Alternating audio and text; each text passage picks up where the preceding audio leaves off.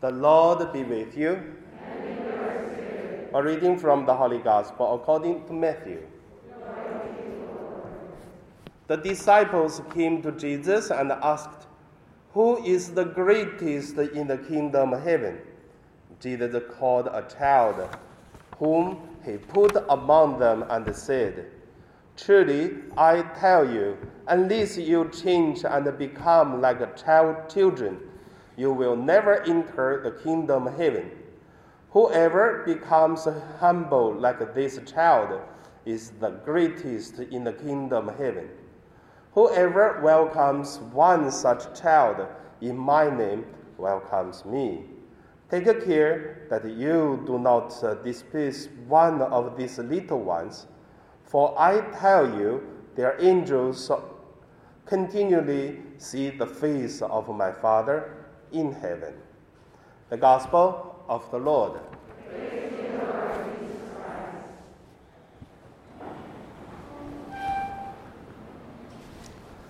So, today it is the first day we started to do Mass again after July, more than two months. Today is celebrating the angels, the guardian angels. So I would say, let us share about the topic. We are angels to each other. First, let us look at the angels. You know, how do we know there is angels? You know, not all the religions have this kind of belief, but Catholic, yes. In the Gospel of Matthew, people ask Jesus to say if a woman who married a man but did not have a child, so how could this uh, woman live? And then, according to the custom, the traditions of the culture, then this woman have to marry the brother of the dead husband, and no child, and then another, and then another. Until seven, and then the questioning Jesus to say, if like that, so who is the wife? belong to which kind of husband? Because she has seven husbands. So which one? And Jesus said, In heaven, there is no married or unmarried. So people will live like angels. So from this, we know Jesus tell us there is angels. And in the Old Testament, we see Raphael was helping Tobit. In the story, is quite beautiful. The whole book talk about uh, angels help so there are lots of other things from the Bible. Of course, the church traditions tell us many stories. How did the angels help protect us? So there are many books you can read. So about whether have angel or not, so it's not a kind of a discussion topic. It is a belief. The second, let us look at. Uh, I just read a story from a, a book. So the book called Word in Another Word. Today is the gospel. Someone shared a story. So it said uh, a priest who is uh, visiting a sick person. How did he visit a sick person? Because someone knocked the door of the church. It's a little child, a little child go to ask him, said the mother is sick, so need uh, help. So this priest went with the little child, go to the mother, help the mother, and then when the priest asked, so why only you, no others? And then the mother said, your husband died many years ago, and then with the little child, and also one month ago died. But the priest asked, So who that child is? And then the priest said, Must be angels or who else? Or little child. I don't know. But the story ended like that.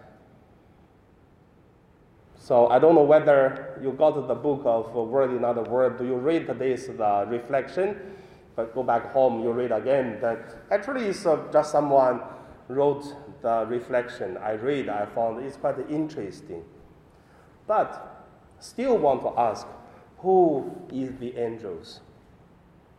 For the last three months, do you know many people who are help to each other? They are angels of us. So we got uh, some donations in finance to help us. Look at the day the, the choir go up to the balcony, not here anymore. That's why the liturgy people can sit in here freely now. Before was very crowded there, now people go up. Because we changed the whole sound system now, it's different. Then we also changing the light. Some is still beeping, but now better. Then you see we change the carpet. Oh, welcome, parish is home. So make you feel home. And then this all is donated by some people. And then during this uh, two months, three months. And also the mask we received 120,000 masks. So every Sunday we give away. So since we have a big population, so they are the angels help us. And also the people I heard from uh, Philippines, a lot of the rich people they helping the poor in the barangays. Food, sugar, rice. And uh, in many poor countries, like in Latin America, so the rich people help the poor in this uh, situation. Many people lose job, they cannot work, they have no money, they have no saving. So they are the angels to that poor. For us, to each other, I believe you can see angels around.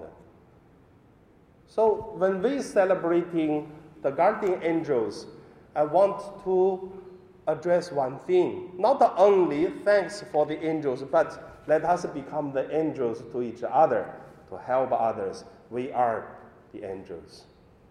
So I mean that is my sharing. Hopefully each of us make our parish home especially during this situation, we can support, help to each other. So, into this month, with a thankful heart, let us thank God, thank many angels in our life, and thanks the people who loved. And now, let us pray.